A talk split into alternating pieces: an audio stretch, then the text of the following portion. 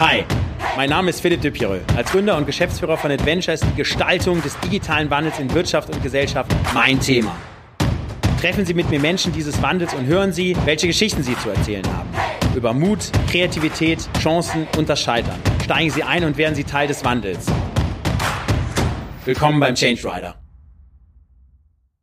Wir sind heute mit dem Change Rider Team auf Einladung von äh, Dieter Kempf, dem BDI-Präsidenten, auf dem Tag der deutschen Industrie im Funkhaus in Berlin.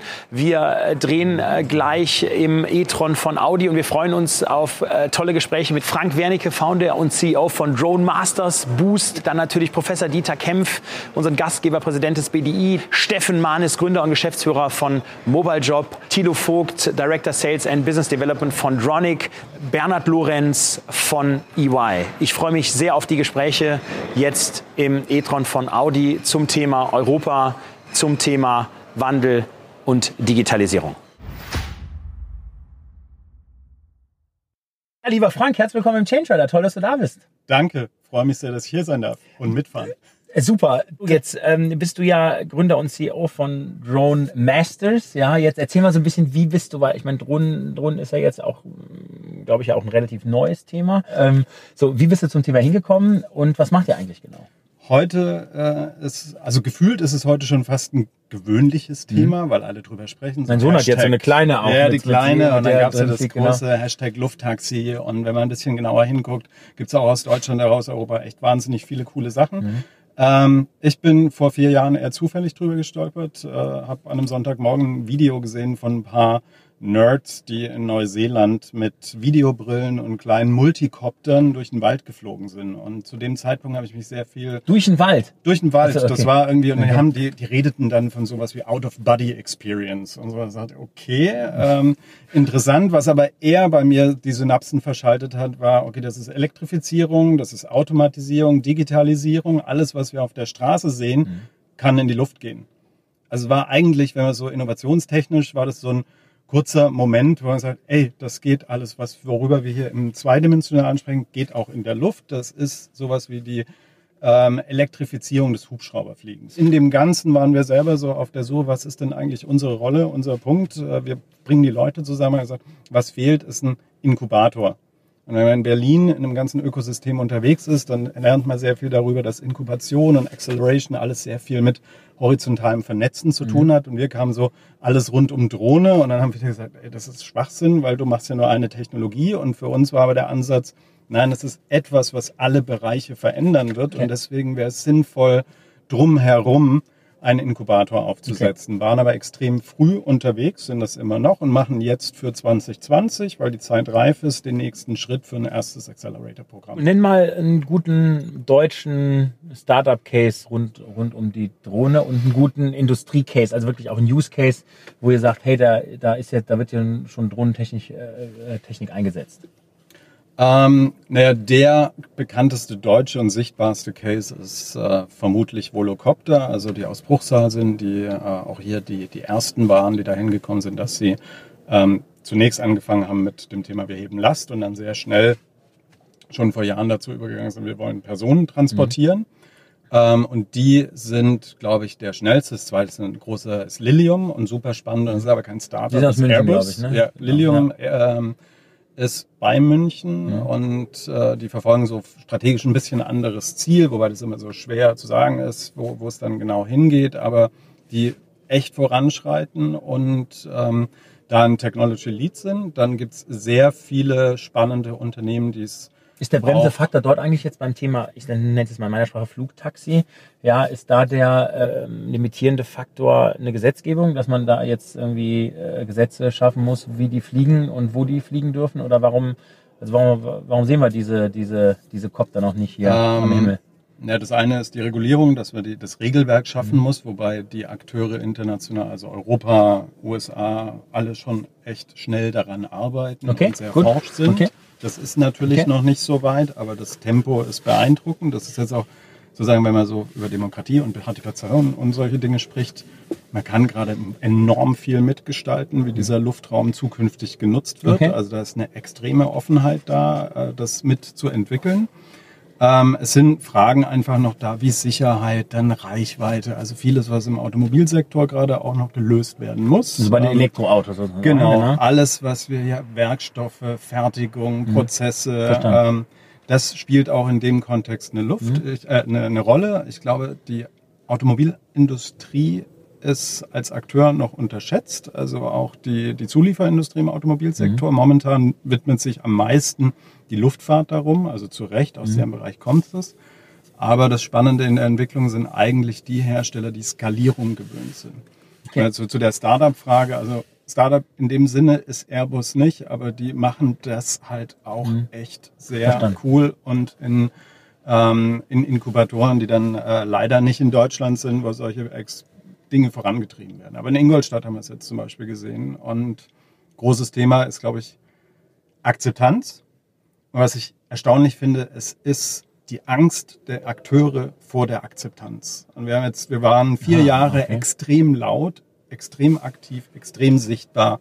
Am Anfang wurde ich für den Namen Drone Masters vielfach gerüffelt, auch so gesagt, kannst du so nicht nennen, ist alles immer böse und schlecht und so. Und für mich war das das Thema, man muss die Begriffe zurückerobern und man muss sie neu aufladen und am Ende geht es auch, es versteht jeder. Es hat jeder sofort verstanden, was wir machen und womit wir uns beschäftigen über den Zeitraum. Und wenn man über irgendwelche Akronyme kommt und versucht dann irgendwie VTOL, also Vertical Takeoff and Landing, VTOL, das muss ich immer erstmal in drei Sätzen erklären. Verstanden. Flugtaxi versteht okay. halt jeder. Nenn noch mal ein paar, ähm, ein paar Anwendungsgebiete. Du hast eben genannt das Thema, okay, da ist irgendwie ein Waldbrand und du kannst da jetzt eine Drohne äh, reinschicken und die macht irgendwie Aufnahmen und irgendwelche Messungen. Klar, was ist jetzt so das äh, beim Thema Logistik? Also Amazon äh, Paketlieferungen auf Land oder in die Stadt, auf dem Balkon, Terrasse, Garten. Ähm, genau, wie, wie wird das jetzt bald kommen? Oder? Ähm also ich gehe fest davon aus, dass das in den nächsten drei, vier, fünf Jahren auf jeden Fall fest etabliert ist. Also da in Testcases ist es schon jetzt. Wir sehen das im Bereich Sensorik, wenn man den Schritt zurückgeht, ähm, alles Bauwirtschaft, Landwirtschaft, überall, wo es darum geht, dass ich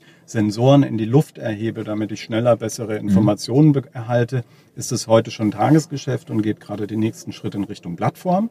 Da geht es, dass ich halt automatisiert über, die, über das Feld fliegen kann, dass ich eben keinen Piloten mehr brauche, dass mhm. ich das Ganze skalieren kann.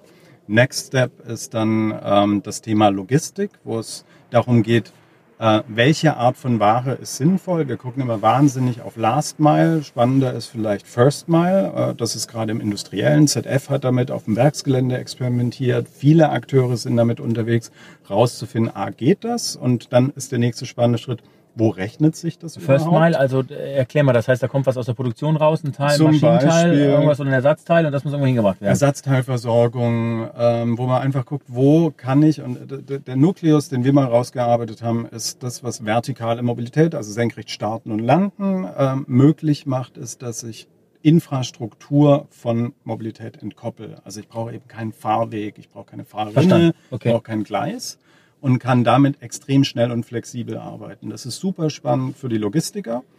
Ähm, wenn es darum geht, halt äh, B2B-Prozesse abzubilden. Wie kann ich zwei Werk... Es gibt einen schönen Case im Schwarzwald, wo es darum geht, wie kann ich alte, etablierte Unternehmen, die plötzlich miteinander anfangen, eine Geschäftsbeziehung aufhören, dass die eben keine Straße bauen müssen und erstmal zehn Jahre Planungsverfahren, weil dann ist der Deal gone. Also dann ist vorbei. Mhm. Ja, also sagen, wie kann ich schneller das alte klassische Thema Luftbrücke schaffen? Ja, und da hat man dann die Szenarien, wo es gerade viel mehr darum geht, wie rechnet sich das? Weniger darum, wie funktioniert das, weil das ist enorm schnell, was sich da weltweit entwickelt. Und das sind dann die Punkte, wo es darum geht, ähm, jetzt die besten Business Cases zu haben. Ein Klassiker ist, der ist allerdings dann in äh, Ruanda mittlerweile etabliert, ein großes amerikanisches Silicon Valley ähm, Startup namens Zipline. Ähm, die machen den Transport von Serum, von Blut äh, und ähnlichen, also medizinischen Gütern bis zu zwei Kilo.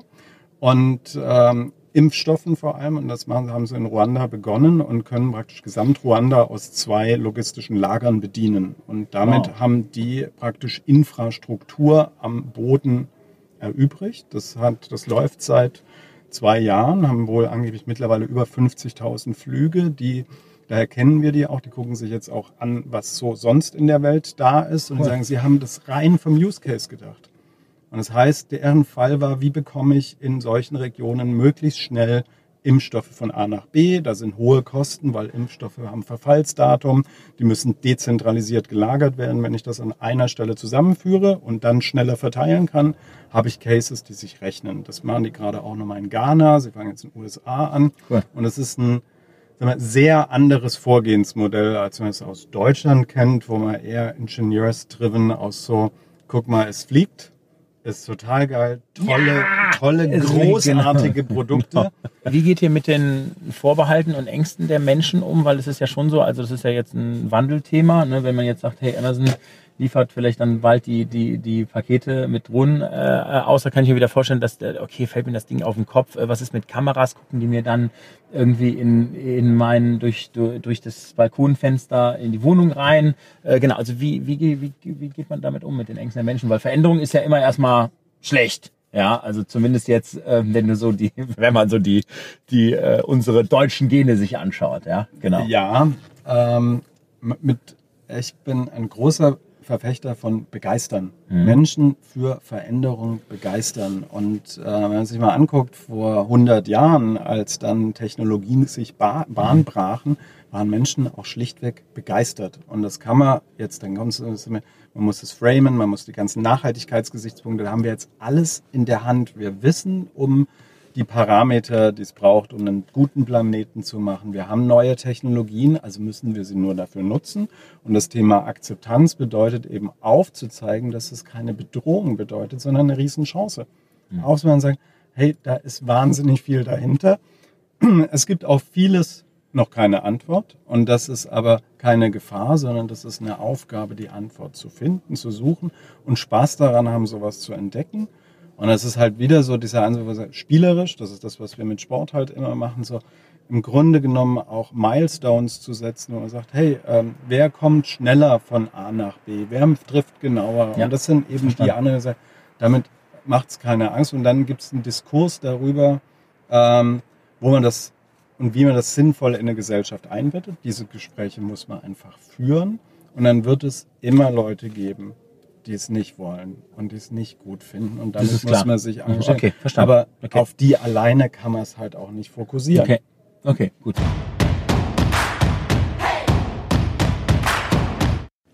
Lieber Werner, toll, dass du im Change Runner bist hier. Großartig. Herzlich Dank, vielen Dank für die Einladung. Cool, dann lass noch mal, wenn ich hier den, den ähm, sozusagen Politikguru von EY ähm, auch den Guru der öffentlichen Hand hier im, ähm, im Auto mal sitzen habe. Ähm, ich mache mir schon jetzt äh, natürlich Sorgen, wenn man sich das Wahlergebnis anschaut, äh, CDU, CSU, auch SPD, was ja jetzt auch ähm, rum, äh, rund um Andrea Nahles passiert ist, äh, das äh, Thema YouTube-Video, wie darauf reagiert wird oder eben nicht reagiert wird. Ja, ähm, auf der einen Seite natürlich positiv, wie auch eine, eine, eine grünen Bewegung natürlich äh, unter den jungen Menschen auch ein, äh, mhm. nicht nur einen Rückhalt hat, sondern auch eine breite Basis entwickelt. Ja, das ist vielleicht auch das ähm, einzig Positive, was man ableiten kann. Aber äh, genau, wie siehst du die Regierung aufgestellt? Wie muss man eigentlich jetzt umdenken? Hast du, hast du, hast du da eine Meinung und ein Statement zu? Ich glaube, für Politikprofis wie mich waren die Wahlergebnisse gar nicht so überraschend. Ich glaube, es war relativ klar und zeichnete sich in den letzten Wochen ab, dass es eine ganz große, breite, urbane, junge, übrigens sehr weibliche Bewegung gab, mhm. demografisch interessante Konstellation, die gesagt hat, es gibt ein Thema, das ist uns sehr wichtig. Das ist uns so wichtig, dass wir dafür auf die Straße gehen. Ich habe selber drei Töchter. Das ist so ein bisschen die Politisierung dieser Generation, was mhm. für dich und mich vielleicht Wackersdorf, Mutlang auf die eine oder andere Art war, ist für diese Generation Fridays for Future und damit verbunden die große Diskussion darüber, wie wir den Umbau der Industriegesellschaft in diese neue nachhaltige Zeit schaffen. Und zwar in allen Aspekten, nicht nur Klima, sondern auch Menschenrechte, Zuliefererketten, die da eine große Rolle spielen. Deshalb war für mich nicht überraschend, dass wir gesehen haben, dass bei den unter 30-Jährigen eben eine ganz, ganz große überwiegende Menschheit, äh, Anzahl der Wählerinnen und Wähler für eine Partei gestimmt haben oder für Parteien, denen sie mehr zutrauen, auf diese Herausforderung konsequent zu reagieren. Ähm, ich würde erwarten und bin sehr zuversichtlich nach dem, was ich heute auch gehört habe, war praktisch das ganze Bundeskabinett hier, dass die Bundesregierung darauf adäquat reagieren wird, dass man die Prozesse beschleunigt, sich mit den Herausforderungen auseinanderzusetzen, Antworten sehr konkret darauf gibt. Die Kanzlerin hat hier gesagt, CO2, neue Ansätze, Gesetzgebung bis September, klares Wort, hat sie heute das erste Mal gesagt. Da glaube ich, dass die Signale gehört wurden und bin wenig, ähm, ähm, ähm bin wenig skeptisch, dass das auch umgesetzt wird. Okay, gut. Lieber Bernhard, vielen Dank. Ja, also klasse, dass du äh, hier bist. Ähm, ja, äh, Entrepreneur, du hast einen äh, Marktführer in Deutschland für Blue Color Recruiting aufgebaut, Mobile Job, das ist super. Hast ja eigentlich, äh, bist du ja damals gestartet mit dem Thema, ich sag mal, Recruiting allgemein. Ich glaube, man hat ja damals mit Ja. White Color Ja. angefangen, dass man sogar überlegt hat, man macht so ein LinkedIn Ja. ähm, äh, Algorithmus, wo man sagt, Ja. hey, da kriegt irgendwie einer ein Ranking nach. Punkten ne, über genau. Netzwerk und so weiter und so fort. So, dann Genau. hat man da ja, glaube ich, in der Nutzerzentrierung hast du festgestellt, okay, das, das, das, äh, da- ist irgendwie kein Markt, keine. Zahlungsbereitschaft so. Und wie kam dann der Pivot zu Mobile Job und wie, wie, wie war dort dann die Anfangsphase? Du, Total du spannend, alleine auf weiter Flur sozusagen. Also total spannend. Ähm, wir, wir haben uns, wie gesagt, mehrere Dinge angeguckt, ähm, durch die ganze Bandbreite durch im, im Arbeitsmarkt, aber auch also thematisch nicht nur Recruiting, sondern eben andere Dinge. Ähm, und äh, das war 2014, da war im HR-Tech-Segment 0,0 los. Ja.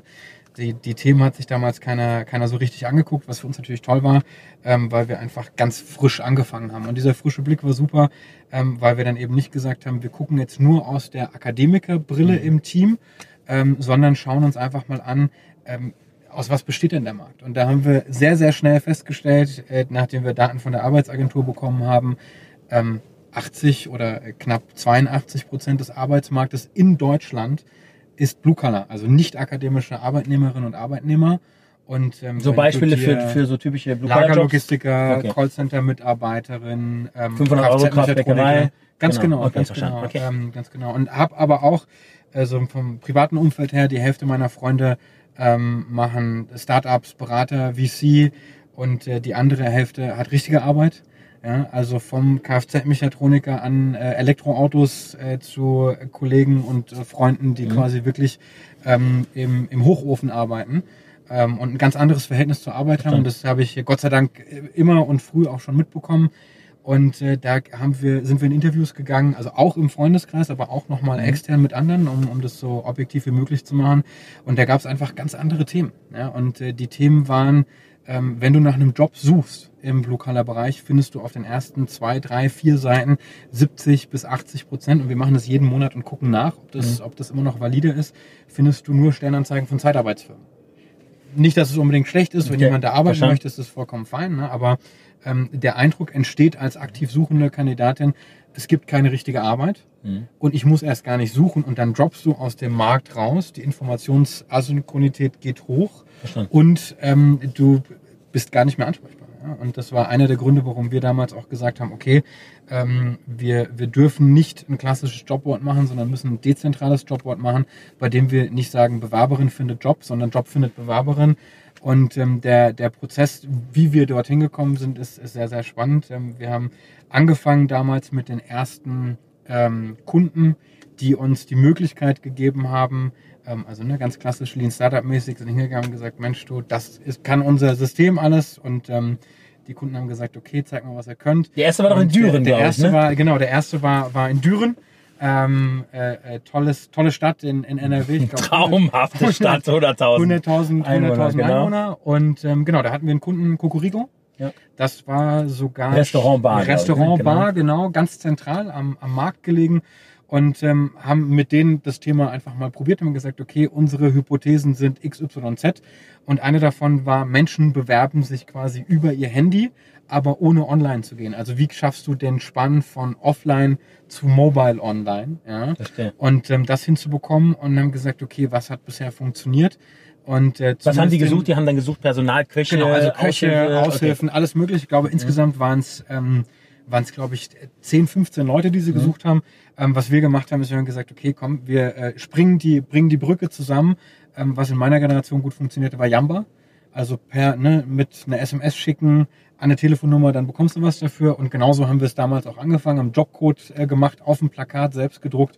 Und, ähm, Im Schaufenster gehängt. Im war. Schaufenster gehängt, genau, und in die Zeitung gepackt und auf Facebook und ne, überall, ähm, um zu gucken, auf welchen Kanälen performt äh, was in, in, in, welchem, in welcher Form. Und sind dann eben hingegangen und haben gesagt, okay, ähm, wir bauen jetzt kein super sophisticated automatisiertes System dahinter, sondern setzen uns mit zwei Prepaid-Handys hin und beantworten einfach die SMS und haben unsere die Hypothese auch aufgestellt, Menschen wollen mit Computern sprechen. Damals gab es noch keine Bots und, und mhm. solche Themen, Stimmt. AI ähm, die wir natürlich jetzt an der Stelle auch klar automatisiert haben. Und ähm, ja, mein Kollege und ich saßen dann nachts da und drei Uhr nachts aufgestanden, SMS beantwortet, wieder hingelegt. Ja? Ähm, und haben schnell gemerkt, in der Gastro, da wird sich ab 22 Uhr beworben und konnten in vier Wochen 150 Bewerberinnen und Bewerber generieren, 30 Vorstellungsgespräche und äh, 10 Einstellungen und das innerhalb von vier Wochen und nicht irgendwelchen vier Wochen, sondern 1. Dezember bis 1. Januarwoche. Ja, das heißt, wir haben auch okay. an Weihnachten, Silvester da gesessen und äh, mit den Prepaid-Handys Sachen beantwortet, dann in Excel eingetragen und dann als äh, fancy PDF an Kunden verschickt und wirklich jeden einzelnen Schritt ähm, erstmal geschaut, was kann händisch passieren, was können wir lean machen und dann Menschen und später dann eben quasi automatisch. Das heißt also, ihr habt eigentlich mit dem SMS-Dienst angefangen. Ja. Also ich gehe ja, irgendwie richtig. als möglicher Kandidat, ich weiß ja noch gar nichts genau. von der Stelle, gehe ich ja. halt beim, sagen wir mal, den physischen äh, Case beim Kokoriko vorbei, sehe im genau. Schaufenster, bewirbt dich genau. per SMS mit der Codenummer genau. 38457 genau. genau. ähm, unter der Rufnummer und das war dann die O2 Prepaid Rufnummer, das war die 0175, Prepaid, whatever genau. it is. Genau. So, dann öffnet derjenige einen SMS-Stream, ja. gibt die Codenummer ein Richtig, ja. und Richtig. du liegst nachts um zwei im Bett. Richtig, steh auf, beantworte, stelle Herzlich die willkommen nächste Frage. bei Mobile Job, dem Ganz automatischen genau. System von Google. Ganz genau, genau. Stellst die erste Frage. Kannst du Schicht arbeiten am Wochenende? Hast du das und das? Ne? Hast du schon mal im, in der Küche gearbeitet? Welche Erfahrungen hast du? Und das ist das Schöne am, am Blue-Collar-Bereich, da reichen dir fünf bis zehn Informationspunkte, um jemand prinzipiell zu qualifizieren. Ne? Entweder du hast einen Flurförderschein, entweder du hast einen ähm, LKW-Führerschein, entweder du hast ein Sicherheitszertifikat oder du hast es nicht, ja. Und dann ist der Funnel relativ klar und ähm, bringt dich dann nach vorne oder, oder eben raus. Ja, gut, okay. Ja, cool. Was sind so deine ähm, drei Themen, wo du sagen kannst, in den letzten fünf Jahren, mhm. ähm, ja, das sind, die hättest du irgendwie besser machen können. Das sind auch Learnings, die du die du mitnimmst, die du jetzt hier auch, auch mal teilen kannst, ja, in der, in der, in der unterschiedlichen, in, den, ja. in der Gründungs- oder Wachstumsphase von Mobile Job? Das ist eine sehr gute Frage. Also das auf drei zu reduzieren, ja. Das, nee, du machst, äh, du fängst einfach an. Jetzt, äh, genau. Genau, also äh, ehrlicherweise, ehrlicherweise ist, ist, ich fange mal bei einer Sache an, die wir richtig gemacht haben. Ähm, und das ist das Thema HR. Also wir haben von Anfang an bei uns ähm, Euer HR. Unser HR, okay. genau, unser internes HR. Wir haben bei uns intern ähm, relativ schnell festgestellt, und das war auch gut und da bin ich sehr dankbar für die Zeit davor und die Unternehmen davor, in, in denen ich gearbeitet habe, die ich mitgegründet habe, ähm, dass da ein Fokus drauf sein muss. Und ähm, haben bei unseren Kunden auch gesehen, also wirklich tolle Firmen, 500 Mitarbeiter und irgendwie eine halbe Milliarde Umsatz. Und dann sprichst du mit einer HR-Abteilung und da sitzen zwei Menschen. Kein Scherz. Ja, und das ist, äh, ist keine Ausnahme. Das ist leider ein Phänomen in mhm. der, in der gesamten äh, deutschen Wirtschaft, ehrlicherweise. Ähm, und ne, wenn es in Richtung Konzern geht, wird es natürlich besser. Aber äh, das war so ein Thema, wo wir gesagt haben, okay, ne, das, den Fehler dürfen wir nicht machen. Ähm, haben, haben sehr stark und sehr fokussiert gleich von Anfang an da rein investiert, ähm, sind auch zu dem Thema mit Investoren ins Sparring gegangen und gesagt, komm, gebt uns mal ein Jahr, wir beweisen euch das und äh, sind, glaube ich, eine der, der wenigen Firmen mit einer so angenehmen Fluktuationsrate, wie wir sie haben. Und ähm, da kommen wir auch quasi schon so zum ersten Fehler. Hätte man noch mehr machen können. Ja? Man hätte noch mal deutlich mehr Leute mitentwickelt. Also mhm. du kennst es von dir selbst, von, von deinen Unternehmen die Stufen, durch die man geht, die sind ja nicht nur für den Unternehmer oder die Unternehmerin schwierig, ja? Okay. sondern das, das nimmt alle mit, vor allem wenn sie von der ersten Stunde mit dabei waren und sich da einfach weiterentwickeln müssen oder ähm, einfach auch ehrlich zu sich selbst sein müssen und sagen wollen, hey, das ist jetzt keine Stufe, auf die ich irgendwie mhm. Bock habe. Ich mag so die Familiensituation mit 10, 15 Leuten, wo man wirklich noch jeden Tag zusammensitzt und vom Frühstück bis Abendessen zusammen ist und ähm, Prozesse ist überhaupt nichts für mich. Und ähm, ich glaube, das ist eine, eine der Sachen, wo ich über die letzten paar Jahre gemerkt habe, okay, da wirklich die Leute mehr abzuholen und mehr reinzugehen und mehr zu sagen, schau mal, das ist, wo wir hingehen. Mhm. Ähm, das ist die Idee, die, die ich dabei habe und keine Ahnung, ob wir in die richtige Richtung Richtung laufen damit oder nicht. Ja? Ähm, und das Selbstkritische auch einfach mal wirklich rauszugeben an die Leute und zu zeigen, hey, ist nicht alles immer 100 Prozent und läuft auch nicht 100 Prozent. Und das ist nicht die Erwartung, sondern dass wir es zusammen versuchen und zusammen vorangehen und zusammen wirklich erfolgreich sein wollen. Ja? Okay. Und ähm, dann sich auch ehrlich in die Augen zu gucken und zu sagen, hey, guck mal, ähm, das und das äh, ist, ist der Status quo und ist der Fit wirklich noch da? Und als, als Gründer bist du am Anfang und das bin ich immer noch unfassbar dankbar bei Mitarbeiterinnen und Mitarbeitern, wenn die äh, dir als Verrückten von Stunde eins den Rücken frei halten und unterstützen und ihre. Corporate-Karriere zum Teil aufgeben und einen, einen Paycut nehmen, der, der, der unverschämt ist, ähm, einfach um dabei zu sein, uns voranzutreiben und mit dir um acht abends noch im Büro sitzen und Samstag ans Telefon gehen und all diese Dinge. Ähm, und dann aber eben einfach zu sagen, okay, ist das hier noch der Fit und wirst du hier happy und das ist, ist das die Karriere, die du haben willst? Und das ist ein Learning, was wir bei uns intern auch umgesetzt haben und, und hart dran gearbeitet haben im letzten Jahr, wo wir gesagt haben, gut, wir machen nicht nur eine klassische klassische Performance Review, sondern wir machen einen Development Plan mit den Mitarbeitern, weil unser cool. Anspruch es ist, dass die Leute, die zu uns kommen, einfach, wir schulden denen eine Karriere. Nicht einen Job, aber eine Karriere. Ja, dass mhm. wir ehrlich uns austauschen darüber, cool. wo möchtest du hin und wie lange ist deine Zeit bei uns. Und ich glaube, das ist ein Thema, was man in den nächsten paar Jahren auch vermehrt im Unternehmen wirklich sehen sollte, dass man sagt, du, wir werden nicht bis zur Rente miteinander zusammenarbeiten. Was denkst du, wie lange bist du hier? Was ist deine, deine Vorstellung davon? Und die Leute da ehrlich und offen abholt und dann hast du da auch eigentlich nie größere Themen. Cool. Gibt's Learnings im Sales? Mein Lieblingsthema. Äh, wie lange haben wir noch Zeit? ja, genau, Feuer. können, wir noch, können wir noch drei Folgen machen. Ähm, also ich, ich glaube, für mich das größte, größte Learning im Sales ist, wer ist wirklich die richtige Ansprechpartnerin im Unternehmen, der richtige Ansprechpartner Verstanden. im Unternehmen, an wen verkaufe ich? Ja? Ähm, und was muss ich verkaufen? Und, und wer ist mein Champion im Unternehmen? Und wer ist eben nicht der Champion? Oder wer ist vielleicht sogar dagegen, ähm, wie muss ich über bestimmte Dinge nachdenken, weil wir natürlich auch angefangen haben damals und gesagt haben, jeder sucht Leute, Leute suchen Arbeit, dann, ja, und dann natürlich auch einfach jeden angesprochen haben und gesagt haben, hey, wäre das nicht was für dich und ähm, dann relativ schnell auch da wieder der Lean-Ansatz hingegangen sind, gesagt haben, okay, wir müssen uns auf bestimmte Branchen, auf bestimmte mhm. Jobs konzentrieren. Und ähm, die, die Detailtiefe dahinter habe ich und wird, glaube ich, regelmäßig unterschätzt, ähm, zu schauen, okay, wie viel Gedanken muss ich mir wirklich machen? Mhm. Okay. Ähm, und da sind wir aber auch einen ziemlich guten Prozess im Sales-Team durchgelaufen und haben gesagt, okay, es reicht nicht nur in den Kundenschematas zu segmentieren, sondern auch mhm. wirklich in der Ansprache. Und die Bedürfnisse sind ähm, bei einem großen deutschen Konzern in der Logistik andere als bei einem äh, Mittelständler in der Logistik. Und da ist eine andere Sprache äh, quasi notwendig, mit der man die Leute erreicht. Und äh, während sich eine HR-Abteilung mit irgendwie 200 Leuten bewusst mit dem Thema AI und was bedeutet das fürs mhm, Recruiting okay. und fürs Sourcing auseinandersetzt, haben andere einfach ganz, ganz andere Themen und sind froh, wenn sie da nochmal mit unterstützt werden. Und eine, eine der Sachen, die wir da auch gelernt haben, ist äh, Content. Ja? Also mhm. nicht nur unterstützen bei der Mitarbeitersuche, sondern wirklich auch intern ähm, unseren Kunden und unseren Champions sozusagen, ähm, unseren Anwendern, die richtige Argumentation mit an den Weg zu geben, warum auf einmal HR ganz anders denken muss. Ja? Mhm, und verstanden. HR okay. das meiner Ansicht nach wichtigste Element in der Digitalisierung ist, weil sich die HR um die Menschen kümmert und da einfach Digitalisierung meiner Ansicht nach anfängt und die Leute abholen muss und das Thema vorantreiben muss. Und ähm, da produzieren wir jetzt seit äh, knapp zwei Jahren auch unseren Blue Color Kompass ähm, und stellen die Fragen, die normalerweise nicht gestellt werden, für Unternehmen, aber auch eben für unsere Bewerberinnen und Bewerber und fragen regelmäßig nach Themen wie, was interessiert dich eigentlich?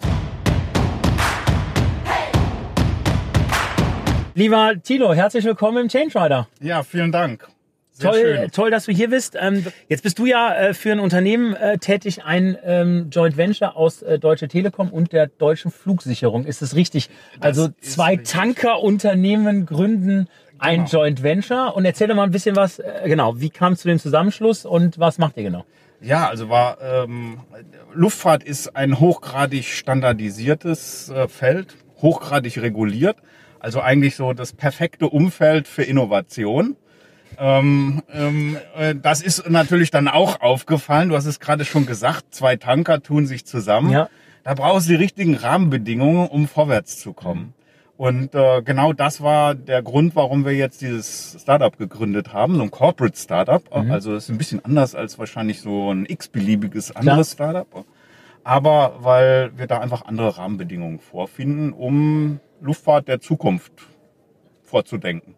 Okay, und, wa und was genau macht ihr? Ich glaube, ihr, ihr äh, beschäftigt euch mit dem Thema un un unbemannte Luftfahrt. Genau, genau. Also unser Kern ist, dass wir Informationen bereitstellen wollen für Steuerer von Drohnen, ähm, dass wir die Drohnen sichtbar machen wollen. Im Moment sind die nur sichtbar für denjenigen, der sie fliegt. Okay. Ähm, das ist in Zukunft, wenn wir einfach mehr Drohnen einsetzen wollen, ist das einfach unbefriedigend. Mhm. Ist auch äh, zum Teil gefährlich für die heute bemannte Luftfahrt. Mhm. Deshalb wollen wir das einfach beheben. Wir wollen quasi Drohnen wie fliegende Smartphones ausstatten, Okay. dass sie sich verbinden mit dem, äh, verbinden mit dem Mobilfunk, ähm, Daten übertragen können und man darüber einfach über lange Distanzen fliegen kann.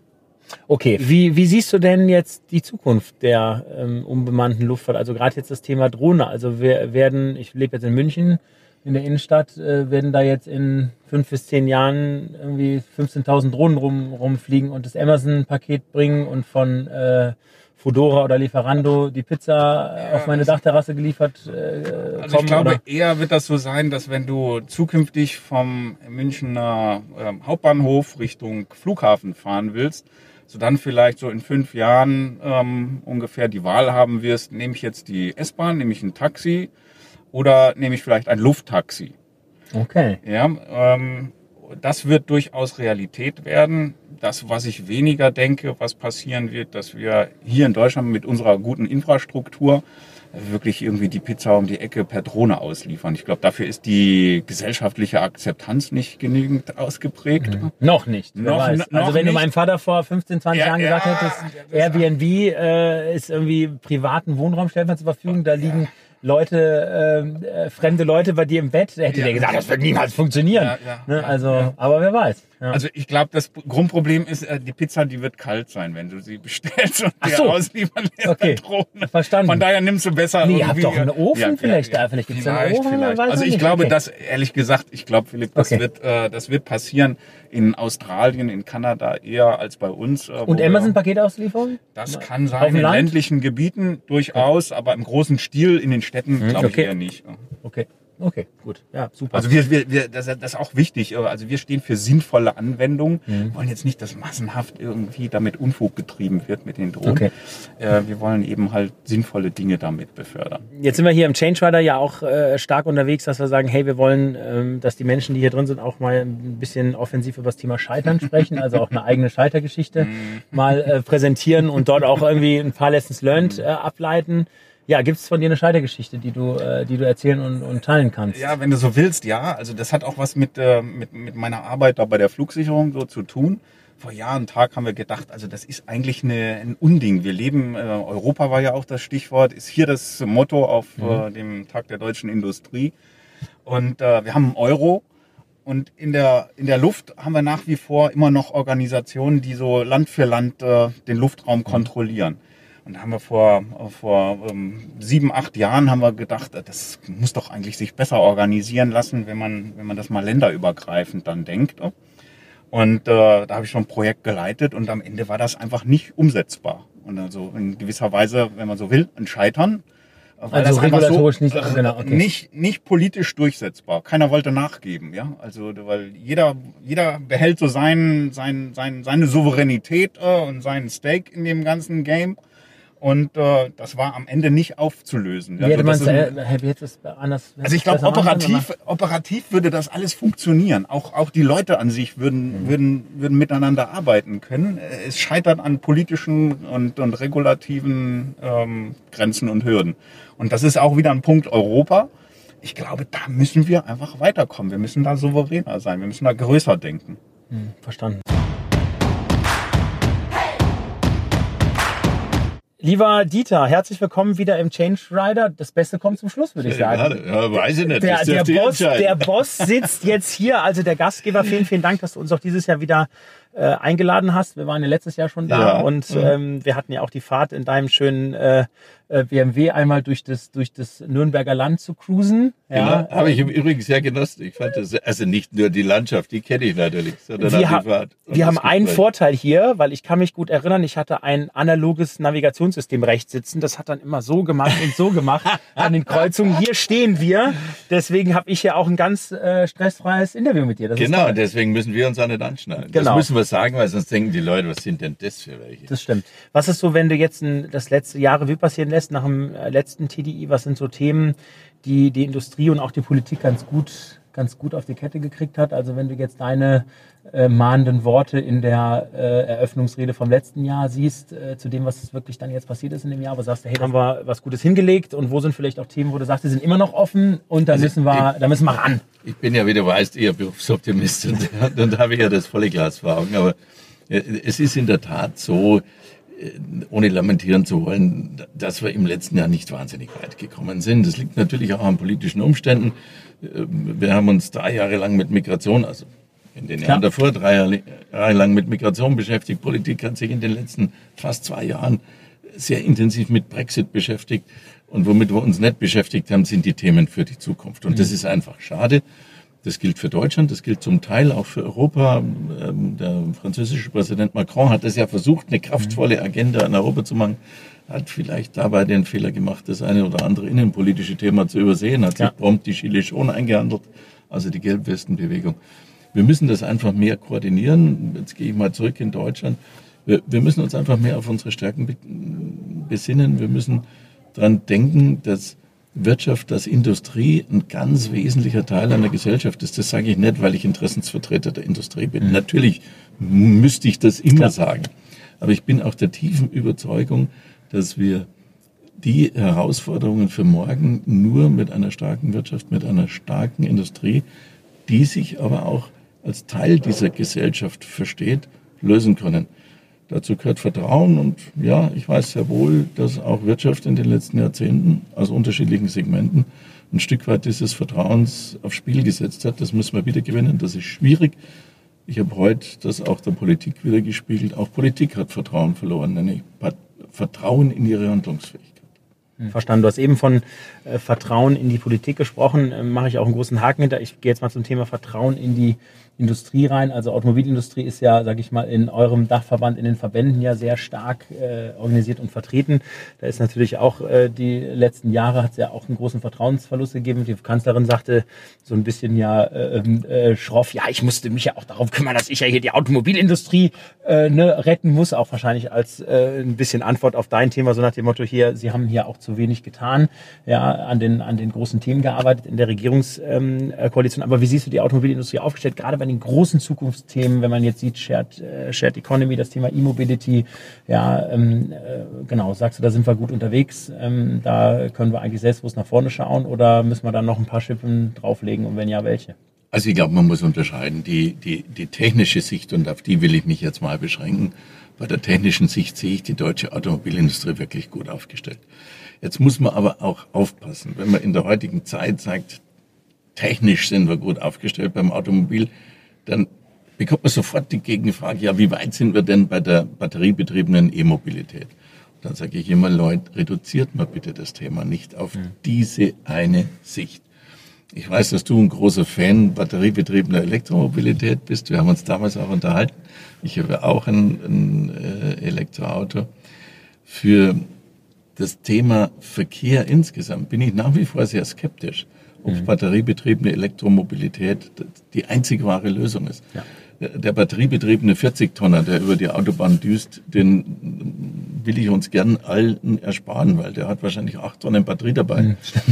Ja, ja klar. Das wäre okay, good irgendwie point. äh, Stimmt. äh, äh, brö- äh, blöde Nutz, ein blödes Nutzlastverhältnis.